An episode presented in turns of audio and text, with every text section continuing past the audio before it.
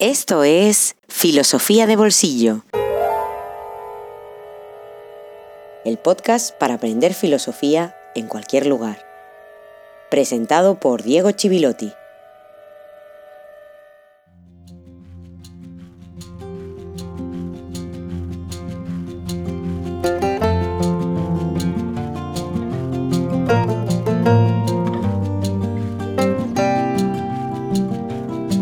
Buenos días, feliz jueves filosófico número 31, cuarto episodio ya de esta segunda temporada.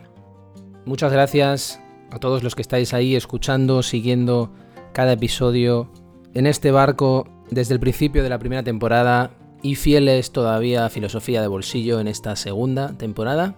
También quiero aprovechar para agradecer de una manera muy especial el apoyo de Adrián, que se ha convertido ya en mecenas de filosofía de bolsillo.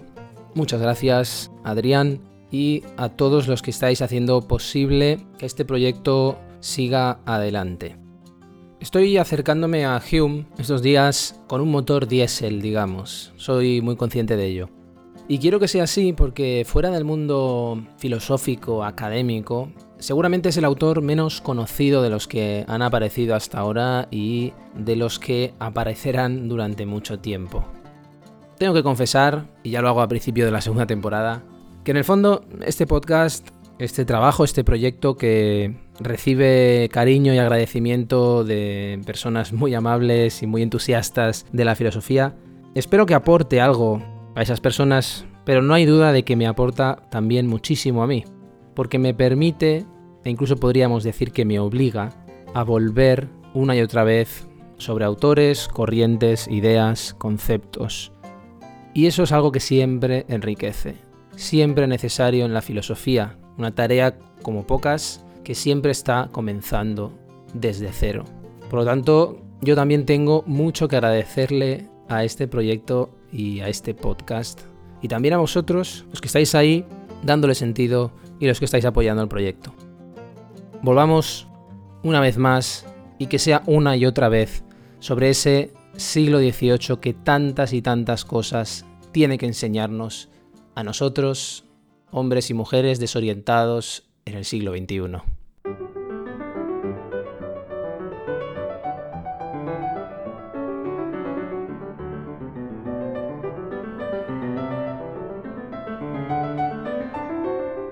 Testimonios que tenemos de Hume hablan de que él miraba todo, la dimensión, especialmente la dimensión laboral, la dimensión crematística de la vida, con una instancia muy escéptica.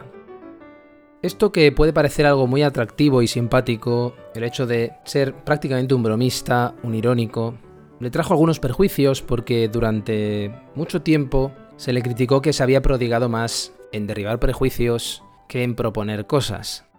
Incluso se le llegó a acusar en muchas ocasiones de ser un diletante. Sin embargo, si observamos su vida, su obra, hay una cierta coherencia entre su pensamiento y su forma de manejarse en la vida.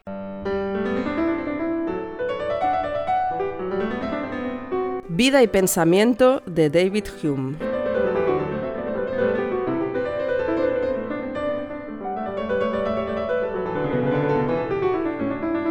Hume, si estaba convencido de algo, es de que nuestras convicciones, que nos sirven tanto para manejarnos en la vida como para tener una idea de lo que es el mundo que nos rodea, son absolutamente precarias.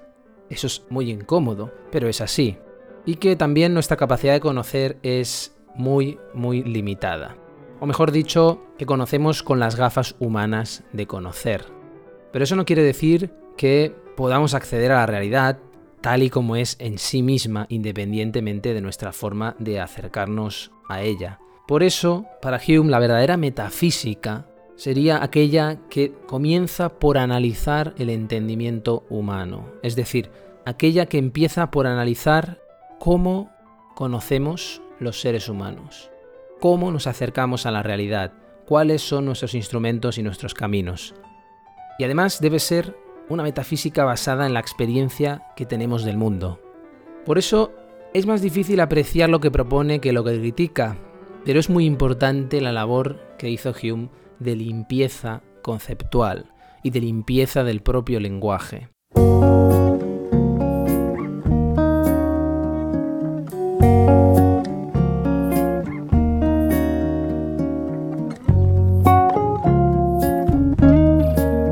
Un libro en el bolsillo.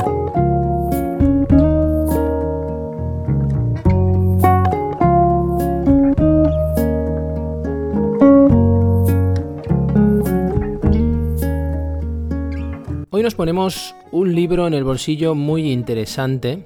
Uno de esos libros que a veces me toca justificar o explicar que son de filosofía. Se trata de Eco Animal, editado en Plaza y Valdés, y escrito por una filósofa con ya una larga trayectoria. Se trata de Marta Tafalla, una filósofa que tiene larga trayectoria en el mundo académico, donde, por decirlo de alguna manera, debutó con una tesis muy interesante sobre Teodoro Adorno, que procede del ámbito de la ética y que ha trabajado mucho la cuestión de los derechos de los animales. Si este libro es interesante, y lo traigo a esta sección, publicado por cierto en el 2019, es por su originalidad, por su propuesta innovadora y también por su propuesta urgente, porque aborda una cuestión de gran urgencia para la especie humana. Y esta no es otra que la catástrofe ecológica y las amenazas actuales a la humanidad, a nuestro planeta, cuestiones que van más allá del calentamiento global y que tiene que ver también con la extinción de un gran número de especies y, en resumen, con la amenaza a la vida en el planeta tal y como la hemos conocido. El subtítulo a veces ha confundido a algunos porque es una estética plurisensorial, ecologista y animalista. En efecto es una estética, pero lo que hace tan innovadora esta propuesta, tan interesante, es que se propone llegar a la ética a través de la estética o incluso a partir de la estética y especialmente a partir de revisar los conceptos tradicionales de la estética occidental y por lo tanto también de la metafísica occidental, todos esos que hemos ido viendo aquí en Filosofía de Bolsillo. Así que es una lectura fantástica para poder hacer una revisión crítica de todo lo que hemos visto desde Grecia hasta ahora. Y Tafalla esta revisión no lo hace solo desde una determinada posición filosófica, sino incluso desde la propia experiencia vital, porque se trata de una persona que nació sin el sentido del olfato, esto que ahora perdemos como síntoma del coronavirus. Ella no lo pudo disfrutar. A partir de la ausencia de ese sentido, que la propia tradición occidental ha infravalorado, Tafalla reivindica la plurisensorialidad reivindica una estética que esté atenta a muchos más sentidos que aquellos dos que ha privilegiado, como son la vista y el oído. No diré mucho más sobre este libro, porque es un libro fantásticamente bien escrito, y en la propia introducción se resume de forma excelente el contenido, la visión, el planteamiento y el horizonte de su propuesta. Es además una obra fantásticamente bien estructurada, donde los cuatro primeros capítulos apuntalan los fundamentos teóricos y además son muy útiles para introducirse en el ámbito de la estética, para aquellos que no tienen experiencia o lecturas en ese ámbito, para después ir aplicando esos cimientos teóricos al ámbito de la estética de la naturaleza, que prácticamente inaugura en lengua castellana esta autora porque es un ámbito muy marginal hasta hace muy pocos años.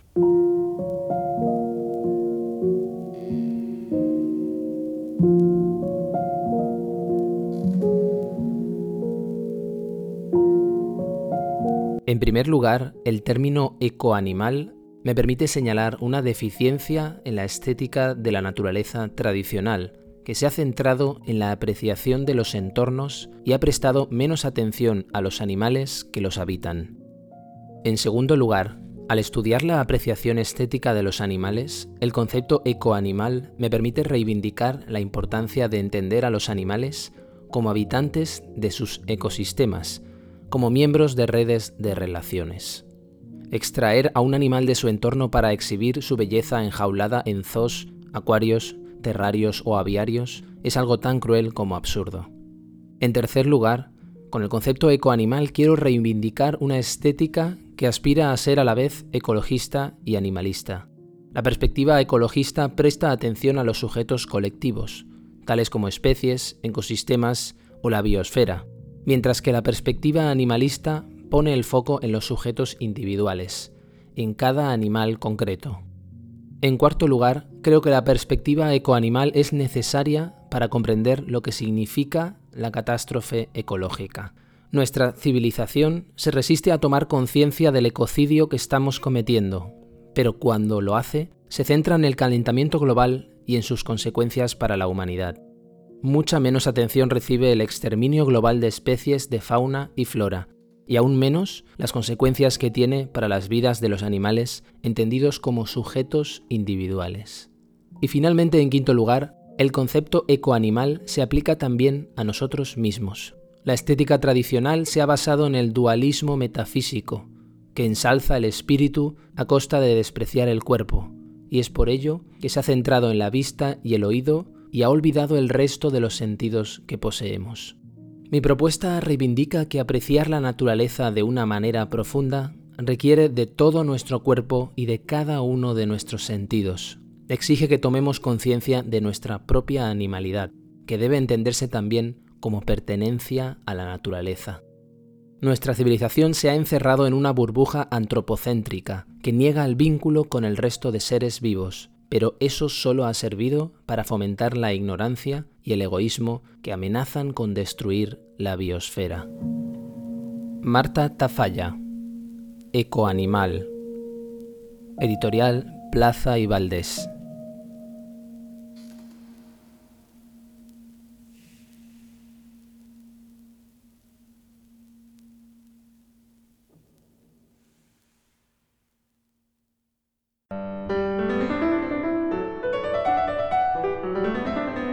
Un libre pensador en la República de las Letras.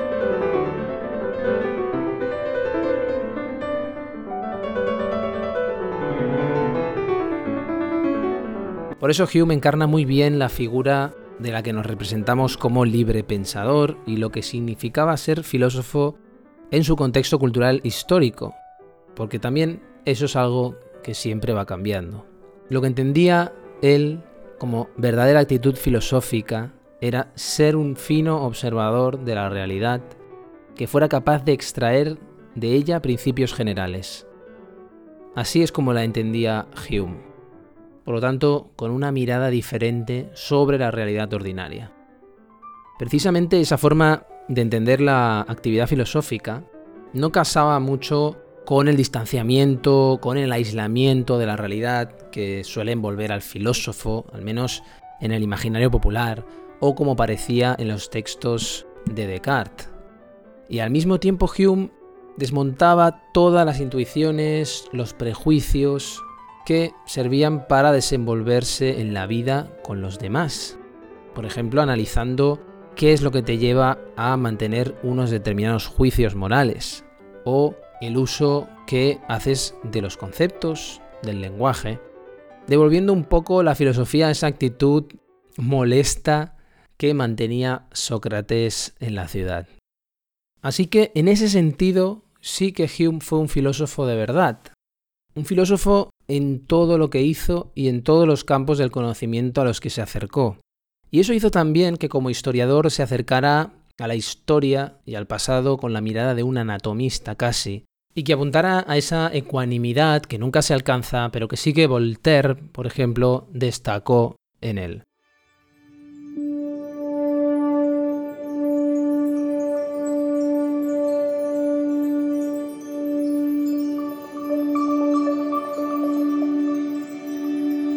Hume estaba dispuesto a vivir con incertidumbre, sin justificaciones sobrenaturales, sin explicaciones definitivas, sin promesas de estabilidad permanente, con guías de validez meramente probable.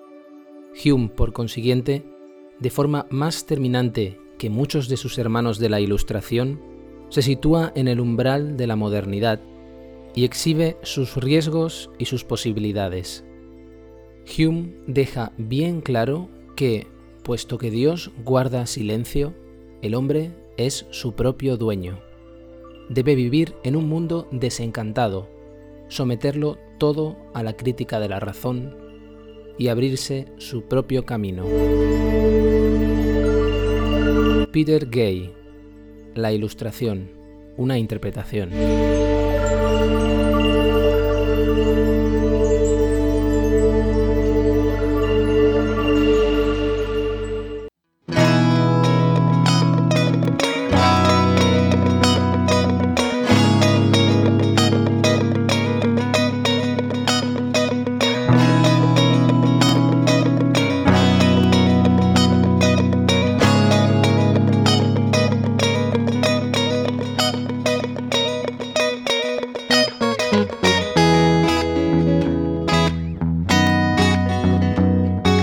Filosofía de Bolsillo existe gracias a ti. Hazte mecenas y accede a todos los contenidos en patreon.com barra filosofía de bolsillo.